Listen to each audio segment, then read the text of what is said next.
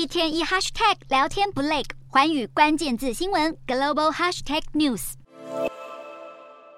中国国家主席习近平二十日顺利抵达莫斯科后，便前往克里姆林宫与俄国总统普丁进行非正式会谈。普丁大方的恭喜习近平连任国家主席，而习近平也礼尚往来，表示自己将支持普丁在明年的总统大选顺利连任俄国总统。而对于中方口中的这趟和平之旅，外界最关心的其实是二十一日将正式登场的重头戏，也就是俄中双方对于俄乌问题展开的正式会谈。俄国官方声明透露，普丁将在这次的会谈中亲自向习近平阐明俄方对乌战的立场。至于到时候习近平是否能依循中方对外宣称的俄乌斡旋者立场，并以和平为目标进行俄乌关系调解，也是国际间瞩目的焦点。部分专家认为，中方一直以来多次强调并树立自身的调解者形象，只是做做样子，而主要目的则是在于挑拨美方与欧洲洲国家之间的关系。部分专家指出，中方十分清楚美方对中国在乌战中所持立场的看法已难以改变，因此转而致力于扭转欧洲国家对中方的观感，进而影响欧美之间的关系。只是中国官方一边喊着和平至上的口号，一边和侵略者谈笑风生，还互表支持。中方在乌战中从中斡旋的说法，恐怕还是难以说服西方国家。